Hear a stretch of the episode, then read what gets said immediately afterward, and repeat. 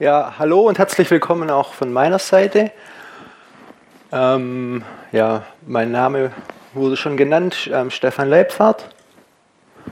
Ähm, das Mikro hört sich für mich komisch an, jetzt besser. Ähm, ja, ich freue mich, dass dann doch so viele gekommen sind. Die ähm, Ankündigung war relativ kurzfristig. Wir sind zwar immer eifrig auf der Suche nach Referenten, die hier Themen präsentieren, aber manchmal springt kurzfristig jemand ab oder man hat vier halbe Zusagen und nachher keine ganze.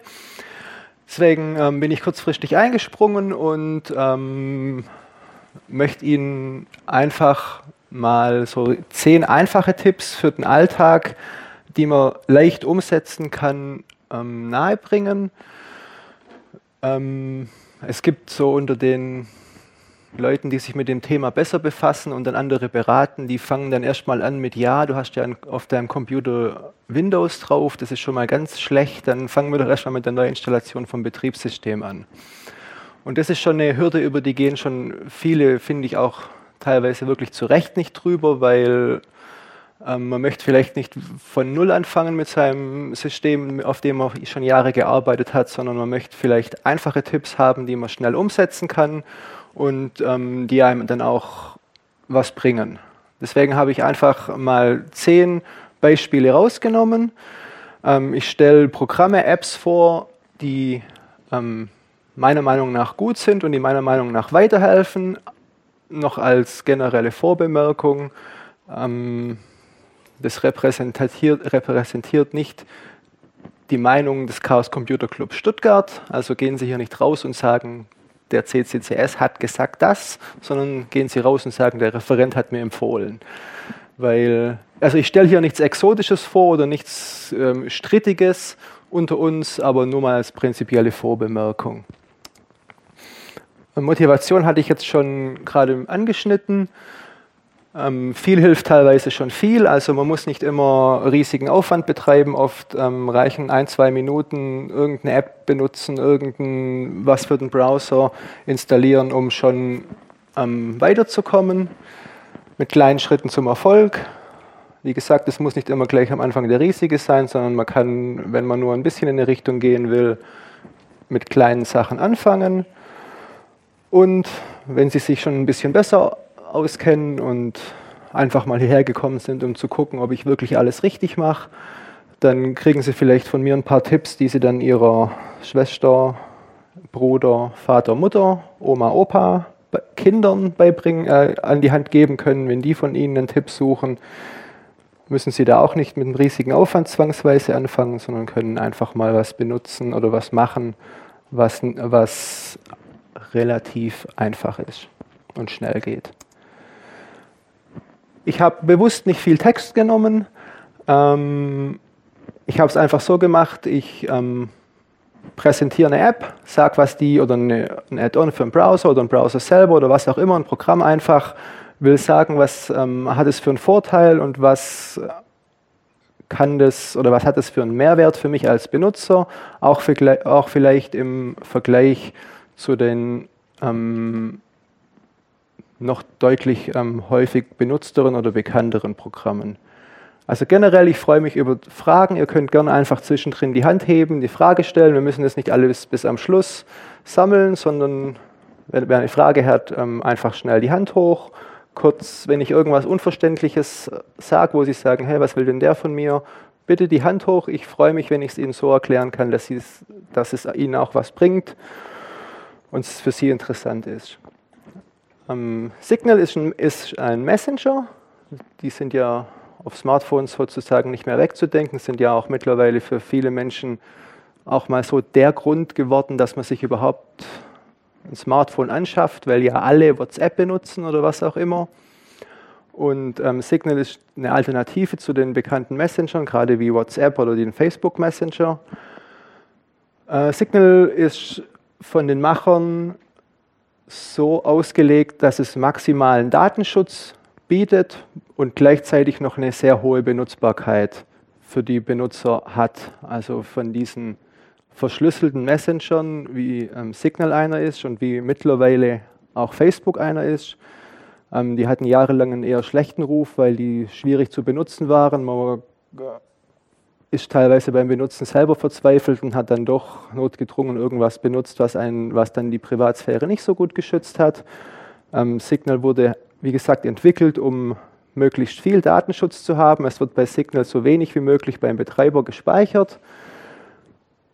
Im Gegensatz zu beispielsweise WhatsApp. Bei WhatsApp wird das komplette Telefonbuch ähm, hochgeladen und gespeichert. Bei WhatsApp wird gespeichert, in welchen Gruppen ich bin.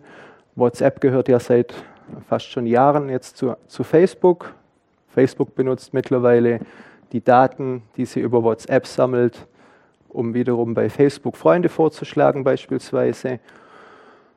Und WhatsApp wird experimentiert jetzt schon damit, ähm, Werbung an die Nutzer zu schalten, basierend auf den ähm, Interessen, die die jeweiligen Nutzer bei Facebook offenbart haben. Und Signal, ein nicht kommerzielles Produkt, wird ähm, durch Spenden und staatliche Hilfe finanziert und bei denen steht einfach der Nutzer im Vordergrund. Ich habe es kurz angerissen, auch WhatsApp hat mittlerweile so eine Ende-zu-Ende-Verschlüsselung, also WhatsApp, der Betreiber selber oder jeder, der beim Betreiber Daten, an die Daten kommt, kann nicht in die Inhalte reingucken, aber WhatsApp sieht natürlich trotzdem, wer mit wem kommuniziert, wen habe ich in meinem Telefonbuch und kann das über diese Daten, die sie bei Facebook über sehr, sehr viele Leute haben, verknüpfen. Um es mal gehört zu haben, das Stichwort ähm, freie Software. Ähm, alles, was ich heute vorstelle, ist Software, die deren Quellcode, also der Programmcode, öffentlich einsehbar ist. Das heißt, ich muss nicht einfach nur darauf vertrauen, dass mir die Anbieter irgendein Programm in die Hand drücken, von dem ich dann hoffen muss, dass es genau das macht, was es tut, sondern ähm, bei den Programmen, die ich heute vorstelle, unter anderem auch Signal, ist so, dass der Programmcode öffentlich verfügbar ist. Das mag Ihnen jetzt vielleicht als jemand ohne Programmierkenntnisse nicht ähm, direkt wahnsinnig viel bringen, aber es gibt halt sehr, sehr viele Leute, die diesen Programmcode im Hintergrund angucken, schauen, ob es da Sicherheitslücken gibt, schauen, ob das Programm wirklich die Funktionen hat, die es verspricht und ob es nicht geheimerweise mehr Funktionen hat, von denen ich gar nichts weiß. Also so freie Software ist in, in, der, in aller, aller Regel ähm, deutlich datenschutzfreundlicher als eine Software, von der, von der sich dann in vielen Fällen erst im Nachhinein herausstellt, was die eigentlich alles gemacht hat. Also hier kann ich der Software, der ich benutze, mehr vertrauen. Unter anderem auch deshalb, weil der Entwickler, der sowas programmiert, von sich aus sagt, guckt mal, hier ist das, was ich gemacht habe, guckt drauf, schaut es euch an. Also Signal eine klare Empfehlung, wer einen Messenger sucht, man muss jetzt auch nicht zwangsläufig gleich den radikalsten Weg gehen und sagen, ich installiere mir heute Abend, äh, ich deinstalliere heute Abend WhatsApp, also melde mich ab und benutze nur noch Signal, kann man gerne machen, aber man kann es natürlich auch parallel benutzen und es gibt ja ganz viele Leute, bei denen man sagt, okay, die haben nur WhatsApp, über, mit denen kommuniziere ich dann halt über WhatsApp und andere Leute, die benutzen bewusst kein WhatsApp, mit denen kann ich dann zum Beispiel Signal nutzen und trotzdem auf eine vergleichbar einfache Weise ähm, kommunizieren, Bilder schicken, Dateien, Videos, was man halt so kennt von ganz normalen Messenger. Was auch ähm, eine wirklich einfache Geschichte ist, einfach einen anderen Browser benutzen als der, der vielleicht im Betriebssystem von meinem Laptop, Desktop oder Smartphone vorinstalliert ist. Ähm, Firefox hat jetzt, ist einer von diesen Alternativen, die es jetzt zu den auf Windows-PCs meistens vorinstallierten Internet Explorer oder mittlerweile heißt er ja Edge existiert. Ähm, Google versucht auf seiner Startseite immer ganz groß den, seinen eigenen Browser Chrome in den Vordergrund zu, zu rücken und die Nutzer zur Installation zu überreden. Ähm, Firefox ist deshalb eine Empfehlung, weil die ähm, Firma oder das gemeinnützige Projekt, was da dahinter steht, die entwickeln den Browser mit einem, mit einem Fokus auf Privatsphäre, also die Standardeinstellungen in dem Browser sind deutlich ähm, datenschutzfreundlicher als alles andere, was es auf dem Markt so an populären Browsern gibt. Firefox gibt es, wie gesagt, ähm, für Windows, gibt es für Android, gibt es für iOS, also iPhones. Und es gibt es mittlerweile für die mobilen Betriebssysteme sogar noch in einer datenschutzfreundlicheren Variante. Der heißt dann Firefox Klar. Der hat noch ähm, bessere Datenschutzeinstellungen und blockiert ähm, Daten, äh, blockiert Inhalte, die den Nutzer verfolgen bei der Benutzung ganz von alleine und ich habe sogar einen Knopf, in dem ich sage, okay, ähm, lieber Browser, lösch mir doch einfach mal alle Seiten, die ich bis jetzt geöffnet habe in meiner, in meiner Historie, in meinem Verlauf, sodass man praktisch jedes Mal mit einem neuen leeren Browser anfangen kann. Und so viel ist man vielleicht auch geschützt vor irgendwelchen neugierigen Eltern, Partnern, was auch immer, die gucken, auf welchen Seiten man war, einfach löschen. Wer da noch eine Stufe weitergehen will und noch ein stärkeres Bedürfnis hat, sich im Internet anonym zu bewegen, also Seiten zu öffnen, ohne dass der Benutzer, also ohne dass zum Beispiel der Internetprovider oder wer auch immer am Internet Überwachung betreibt oder auch der Seitenbetreiber sieht, woher denn überhaupt äh, die Seite abgerufen wird, der kann ähm, Tor benutzen, genau, genauer gesagt auf, dem, auf Windows oder auf Desktop-Computer und den Tor-Browser.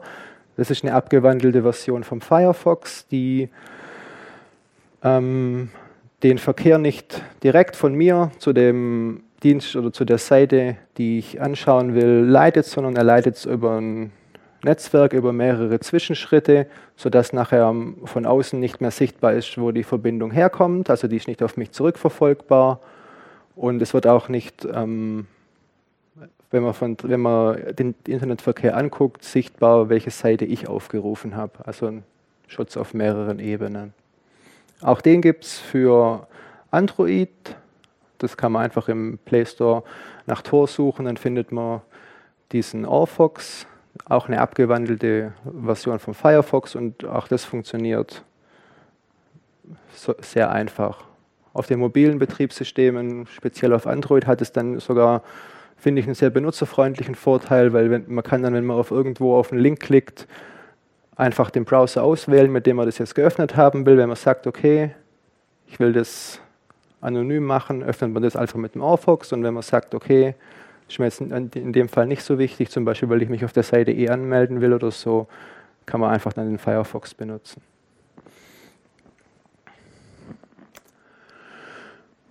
Dann an, auf den ersten Blick jetzt vielleicht nicht super ähm, zentrales Thema, was jetzt Datenschutz angeht, weil, ja, kann man ja sagen, okay, was hat Werbung mit Datenschutz zu tun? Aber Werbung und Datenschutz sind ein riesiges Thema, denn die, alle große Firmen, die Ihnen Werbung anzeigen, die versuchen Ihnen natürlich ähm, sehr passende Werbung anzuzeigen. Einer der größten auf dem Markt ist Google mit seinem Werbenetzwerk. Google speichert im Prinzip alle Seiten, also überall, wo Google-Werbung angezeigt wird, also die Werbung von dem Google-Netzwerk, es ist keine Werbung für Google, sondern Werbung von dem Google-Netzwerk, für wen auch immer, der die Werbung da buchen kann. Ähm, Google verfolgt, welche Seiten sie geöffnet haben, hat ganz viele verschiedene Datenquellen, aus denen sie dann im, über sie ein Profil erstellen können, um ihnen dann so praktisch ein, eine möglichst nach Googles Meinung interessante Werbung, passende Werbung für Sie einzublenden, wo die Wahrscheinlichkeit, dass Sie draufklicken und da irgendwas kaufen, sehr, sehr hoch ist. So ein Adblocker sorgt schlicht dafür, dass die Werbung nicht mehr eingezeigt wird. Neben diesem Datenschutzaspekt hat es den weiteren sehr schönen Effekt, dass Internet viel mehr Spaß macht weil man sieht dann auf den Seiten wirklich den Inhalt und nicht nur die Werbung, die einem von allen Seiten anblinkt und was von einem will, sondern es macht inhaltlich auch mehr Spaß. Außerdem ist das auch ein, mittlerweile ein Sicherheitsfaktor, weil es relativ regelmäßig vorkommt, dass über solche Werbeanzeigen ähm, Computer infiziert werden, indem irgendjemand eine Werbeanzeige bucht und in, mit über die Werbeanzeige ähm, dann Schadcode auf den Rechner kommt, der das Gerät infiziert. Also Adblocker sind nicht nur ein Datenschutz oder, oder eine Aufhübschung des Internets, sondern sind mittlerweile wirklich auch eine, eine Sicherheitsmaßnahme, um, den, um die eigenen Geräte zu, zu schützen. Ähm, die, den, den ich jetzt hier vorgestellt habe, der heißt uBlock Origin. Ähm, ja, das ist eine Browser-Erweiterung für unter anderem Firefox.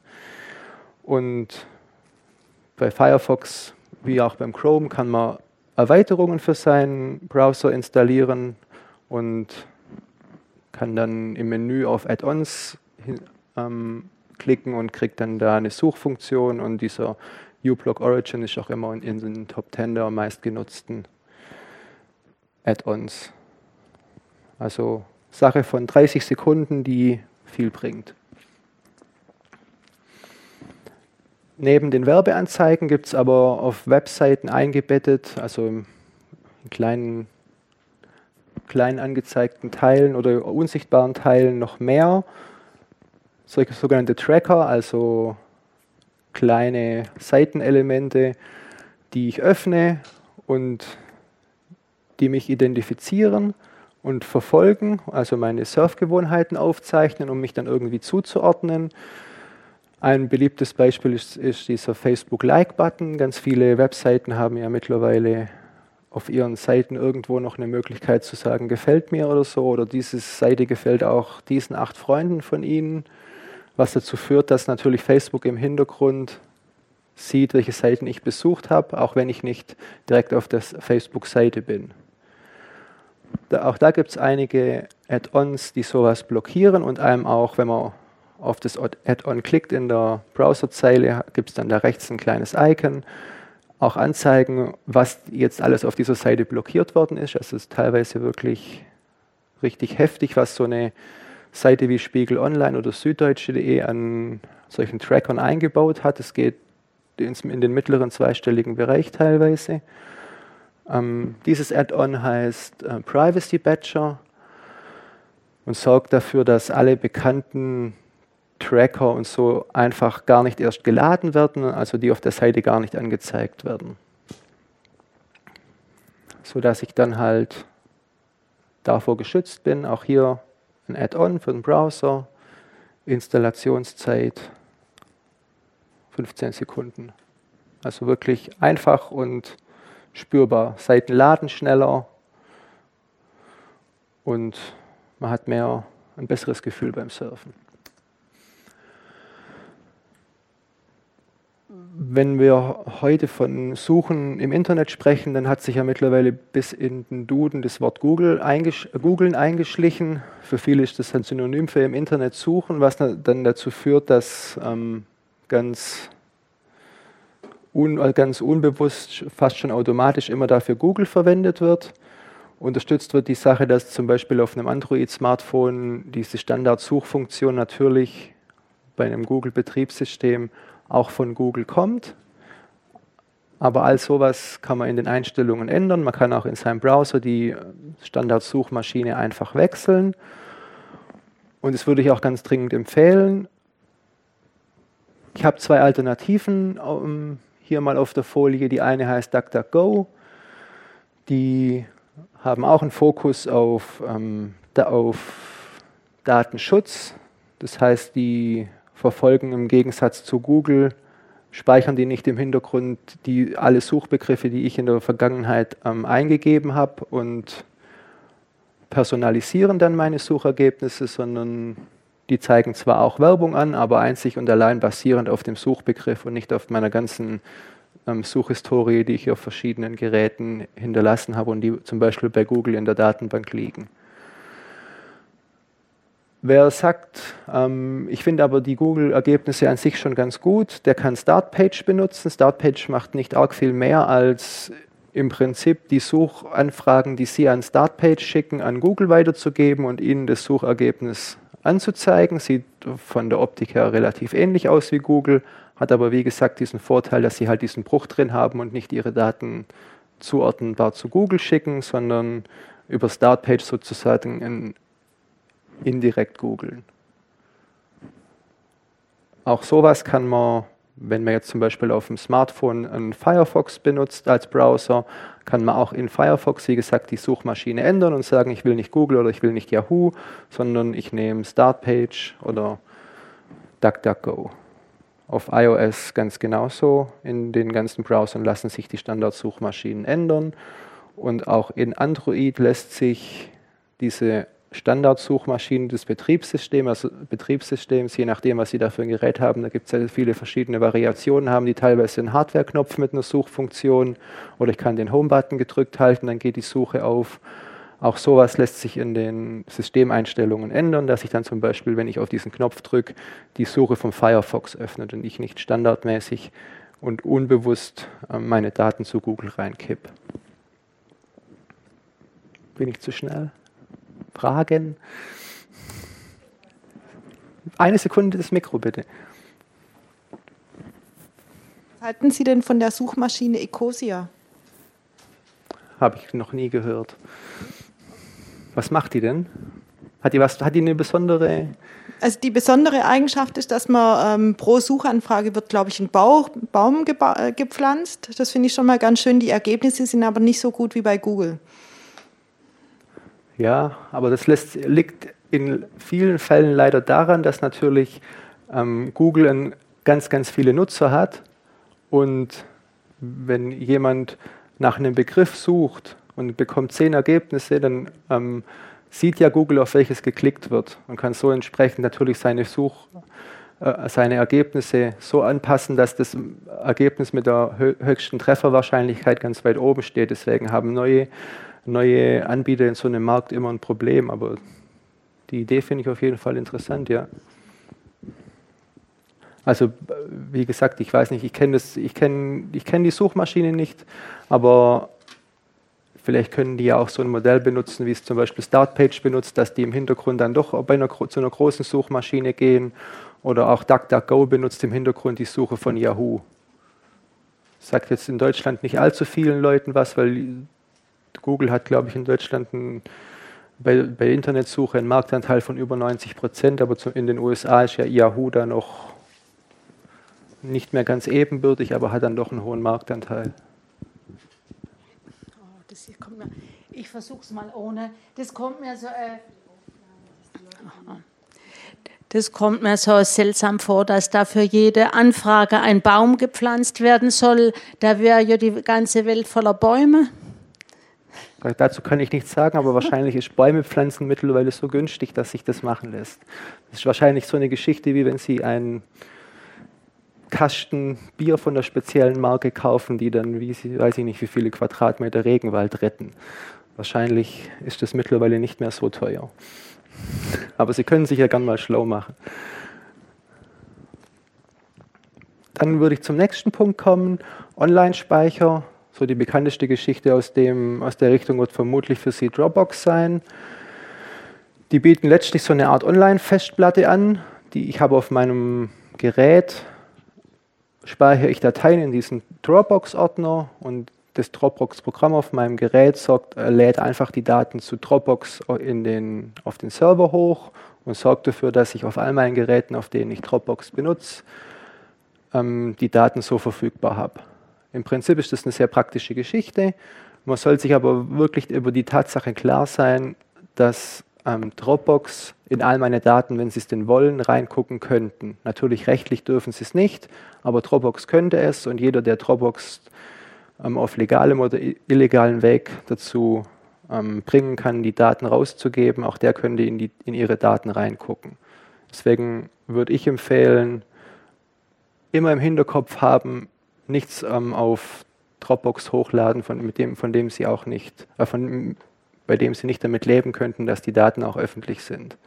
Also wenn man jetzt irgendwie für eine Hausarbeit oder so unter mehreren Leuten Dateien teilen will, dann könnte man das, glaube ich, verantworten. Aber ich würde jetzt da nicht meine, privaten, meine private Korrespondenz drauf abspeichern wollen. Aber auch zu solchen Geschichten gibt es Alternativen. Die äh, linke Seite ist das Projekt Nextcloud, hervorgegangen aus OwnCloud. Also es ist eine Möglichkeit, sowas wie Dropbox entweder selber für Fortgeschrittene ähm, auf einem eigenen Server zu betreiben oder es gibt auch ganz viele Anbieter, die, bei denen man sich so einen Online-Speicher von Nextcloud mieten kann. Natürlich, wenn man zu einem Anbieter geht, hat man ein ähnliches Problem wie Dropbox, aber vielleicht hat man ja Freunde, die sich ein bisschen mehr mit Computern auskennen und vielleicht schon sowas aufgesetzt haben, wo man sagt, okay, dem vertraue ich vielleicht mehr als irgendeinem Anbieter, den ich gar nicht kenne. Was, was Nextcloud in den nächsten Wochen oder Monaten einführen wird, ist, dass man die ähm, Dateien auf dem Server verschlüsselt speichert und dann aber diesen Abgleich, also die Dateien, die ich auf, bei mir in dieses Verzeichnis reinspeichere, was synchronisiert wird, wird auf dem Online-Speicher verschlüsselt äh, abgespeichert, sodass derjenige, der den Online-Speicher betreibt, mit den Daten nichts anfängt. Und weil ich den Schlüssel dafür habe, ähm, ist das für mich alles entschlüsselt und benutzerfreundlich. Das ähm, gibt es aber aktuell noch nicht. Wer, wer, sowas schon anbietet, ist der Anbieter Spider Oak. Die machen genau sowas. Die sind eine Art ähm, Online-Festplatte oder auch als Backup benutzbar, die die Daten nur bei sich verschlüsselt ablegen. Das heißt, Sie haben für sich irgendwie einen Code oder einen längeren, eine längere, mehr oder weniger zufällige Zeichenfolge, die Sie bei sich irgendwo speichern, dahinter legen. Mit dem werden die Dateien verschlüsselt hochgeladen auf den Server. Der Serverbetreiber fängt mit den Daten nichts an, aber wenn beispielsweise Ihr Rechner kaputt geht und Sie Ihre Daten verloren haben, können Sie aus dem Online-Speicher mittels Ihres Passworts einfach die Daten wieder runterladen und haben Ihre Dateien nicht verloren.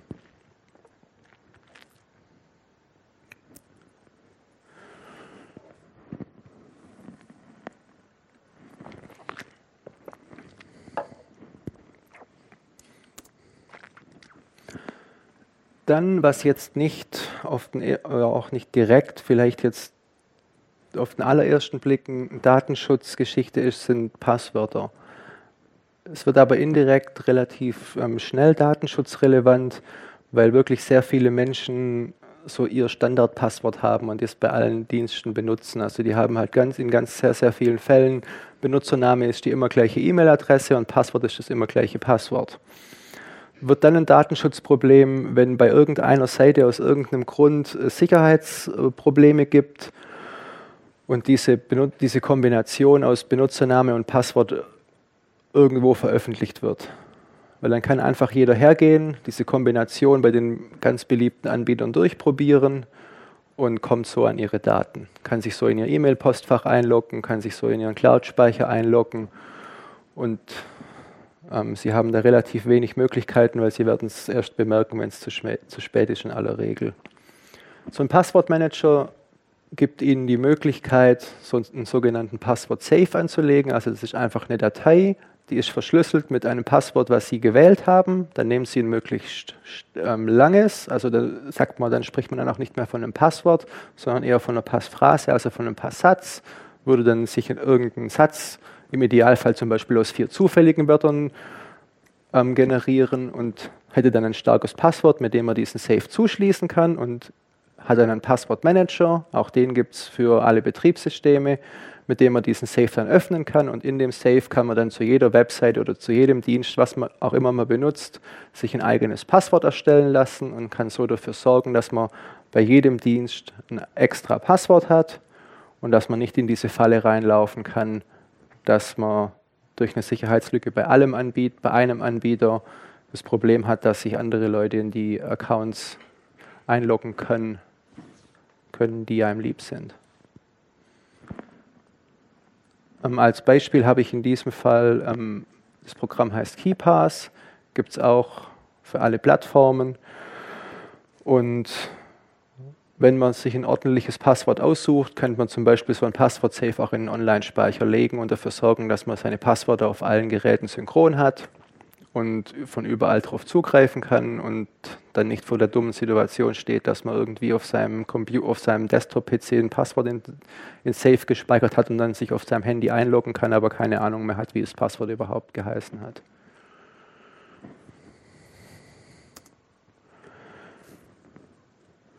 Gut, dann nicht so eine richtige Alternative, aber trotzdem mal für den Hinterkopf. Sehr, sehr viele Menschen benutzen dann doch soziale Netzwerke. Ich gehöre auch zu denen. Aber so das Hauptargument, was ich dann immer wieder höre, ja, ich bin, möchte ja mitbekommen, was meine Freunde machen und ähm, wenn ich sowas nicht benutze, bin ich außen vor. Das Argument kann ich schon zum Teil verstehen, aber man kann ja seine Benutzung auch auf das wirklich Nötige beschränken. Ich muss nicht freiwillig bei sozialen Netzwerken 15 verschiedene oder 35 verschiedene Firmen liken und auf alle möglichen Seiten, die ich sonst benutze, immer auf Gefällt mir drücken, sondern vielleicht kann man sich ja einfach auf den Teil beschränken, mit seinen engen Freunden oder mit auch weiteren, mit äh, weiterer Bekanntschaft in Kontakt zu bleiben und dann vielleicht Teile einfach aussparen. Also nicht allzu viele äh, Seiten liken, weil je mehr ich im Prinzip bei Facebook interagiere, desto mehr weiß ähm, Facebook auch über mich. Bei den anderen sozialen Netzwerken wie Twitter sieht es zwar ein bisschen besser aus, aber es liegt wahrscheinlich auch nur daran, dass die nicht, nicht so viele Ingenieure haben, die daran arbeiten können. Instagram gehört mittlerweile auch zu Facebook, da gilt letztlich das Gleiche. Aber ich denke, das ist eine Tendenz, aus den, die man so über die letzte Zeit sieht, dass immer mehr Leute einfach raus aus Facebook gehen, um ihre privaten Erlebnisse so zu teilen. Und ich denke, da wäre es auch einfach eine geschickte Möglichkeit, vielleicht ähm, eine Signal-Gruppe zu machen mit Freunden oder mit, ähm, mit den Verwandten und über so einen Messenger seine Urlaubsfotos hin und her zu schicken und die nicht zwangsläufig auf so eine Plattform hochzuladen, wo dann wiederum der Betreiber Zugriff hat und ich vielleicht nicht weiß, ob der Betreiber nächstes Jahr seine allgemeinen Geschäftsbedingungen ändert oder ob er irgendwelche Standardeinstellungen geändert hat, sodass ich aus Versehen, weil ich nicht darauf geachtet habe, irgendwas Peinliches, was vielleicht nur meine Freunde sehen sollten, dann doch irgendwie öffentlich gepostet habe. Und ähm, Facebook hat zwar offiziell so eine Art, äh, so eine Löschfunktion, die, wovon der Facebook dann behauptet, dass die Daten gelöscht sind, aber im Hintergrund macht Facebook nicht arg viel mehr, als zu sagen, okay, dieses Bild hat jetzt die Eigenschaft gelöscht. Also die wird bei mir, ist bei mir nicht mehr sichtbar, aber bei Facebook weiterhin gespeichert. Also wenn soziale Netzwerke dann wenig, das ist nur das Nötigste, nicht alles liken, nicht in 15 verschiedene Gruppen sein, die ich irgendwie mal ein bisschen interessant gefunden habe, weil je mehr ich ähm, an Daten preisgebe an Facebook, desto mehr wissen die natürlich über mich, können mir entsprechend mehr Werbung anzeigen und spielen einem dann auch in, seinen, in den Newsfeed mit den Sachen, von denen Facebook glaubt, dass die für mich interessant sind. Natürlich die Sachen, von denen sie hoffen, dass ich viel drauf klicke. Und das ist auch ein, mittlerweile eine sehr beliebte Möglichkeit, einfach Leute auch zu manipulieren. Und man bekommt schnell dadurch halt so ein Filterblase nennt sich sowas, einen sehr verengten Blick auf die Welt, wenn man denkt, okay, alle sind ja eigentlich meiner Meinung weil man das Gegenargument gar nicht mehr hört. Also wenn soziale Netzwerke, dann würde ich Datensparsamkeit empfehlen. Gut, ich bin eigentlich schon durch. Nee, stimmt nicht. ähm, letzter Punkt, Speicherverschlüsselung. Auch hier jetzt vielleicht nicht auf den ersten Blick Datenschutz, aber spätestens, wenn ich mein Smartphone mal verliere und ich habe ähm, keine Bildschirmsperre eingerichtet, habe ich ein Problem. Die Speicherverschlüsselung sorgt einfach dafür, dass jemand, der, das, der, der nicht, eigentlich nicht auf die Daten auf dem Gerät zugreifen kann, also zum Beispiel die, nicht zugreifen dürfte, zum Beispiel die Bilder, die ich gemacht habe, da deutlich schwieriger drankommt. In einem Smartphone, wenn es nicht schon von Werk aus ähm, aktiviert ist, kann man in den Einstellungen diese Speicherverschlüsselung einknipsen. Die hat mittlerweile auch keine negative Auswirkung mehr irgendwie auf die Geschwindigkeit von dem Gerät oder so. Das verbinden mit einem mindestens einem Pin, ich würde immer sagen mindestens sechs Stellen, aber auch da das Motto, jeder Schritt in die richtige Richtung ist ein guter Schritt. Also irgendwelche Wischmuster würde ich jetzt nicht empfehlen, sondern eine PIN ist eine gute Sache, lässt sich dann doch relativ schnell eingeben und ist nicht so leicht, zum Beispiel, wenn man das Display einfach nur anguckt, ähm, zurückzuverfolgen, wie hat er eigentlich gewischt. Und sorgt, mir, sorgt, wie gesagt, im Fall von Verlust von dem Gerät, dass meine Daten dann doch relativ gut geschützt sind und der Dieb kann dann im dümmsten Fall halt das Gerät in die Werkseinstellung zurücksetzen, wenn ihm das gelingt. Dann ist zwar mein Telefon immer noch weg, aber vielleicht nicht unbedingt meine Fotos aus dem letzten Urlaub oder wo auch immer ich die gemacht habe, für jemand anderen verfügbar, der sie im dümmsten Fall dann auch noch irgendwo veröffentlicht. Gut, dann war ich heute schnell, aber es soll ja auch einfach sein. Und wie gesagt, wenn jemand Fragen hat, darf er sich gerne an mich wenden oder wenn ihr jetzt noch Fragen habt, dann einfach die Hand hoch. Es muss jetzt ja nicht zwangsläufig so ganz so hart an den Themen sein, die ich jetzt ähm, angesprochen habe, sondern einfach raus damit. Ähm, wir haben vorhin gehört, Multiplikator sein. Und äh, um jetzt mal ein bisschen wegzukommen vom Thema, aber man, es gibt ja Leute, die sagen, ja, ich habe ja eh nichts zu verbergen. Quasi Datenschutz ist mir scheißegal. Was wäre denn eine gute Antwort auf sowas? Ja, ich, ich bin mittlerweile ein bisschen weg davon, den Leuten sowas aufzuzwingen, sondern ich erzähle dann immer, warum es mir wichtig ist. Ganz einfach. Und dann mag das jeder für sich bewerten. Es ist ja auch wiederum ist jedes sein gutes Recht, da so zu agieren, wie er will. Ich finde es wichtig, ähm, Leute aufzuklären, dass die eine bewusste Entscheidung treffen können dass sie sagen, okay, ich benutze Google oder ich benutze Facebook oder ich benutze WhatsApp oder was auch immer. Dazu haben die ja auch ein Recht. Das will, würde ich ihnen auch nicht verbieten wollen.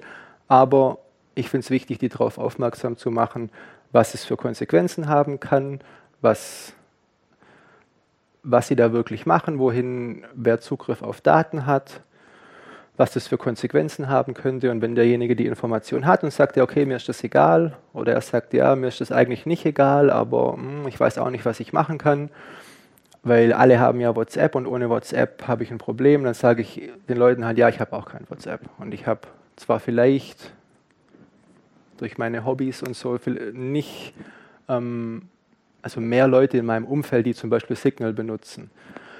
Aber ich habe natürlich auch öfters das Problem, dass ich halt kein WhatsApp habe und in irgendeiner Gruppe nicht drin bin. Aber dann melde ich mich halt auf, anderen Weg, auf anderem Weg bei den Leuten. Und ich habe jetzt nicht persönlich das Gefühl, dass mich das allzu sehr abhängt. Weil dann zu den Leuten, die mir dann wichtig sind und die ich in den Gruppen, in denen ich nicht bin, zu denen ich da Kontakt habe, habe ich dann eigentlich noch einen eher stärkeren Kontakt als in irgendeiner Gruppe mit 50 Leuten, wo ich dann in der Regel dann doch dafür irgendwann sage, okay, ich schalte die Benachrichtigungen eh mal für ein Jahr ab, weil es mich eh bloß nervt. Also da kriegt man eigentlich eher noch einen direkteren Kontakt als und geht nicht so in der Masse unter. Also ich erzähle von mir und warum es mir wichtig ist und wie es für mich auch funktioniert. Und versuche da nicht zu sehr den Missionar rauszuhängen, weil es kommt eh nicht so gut an.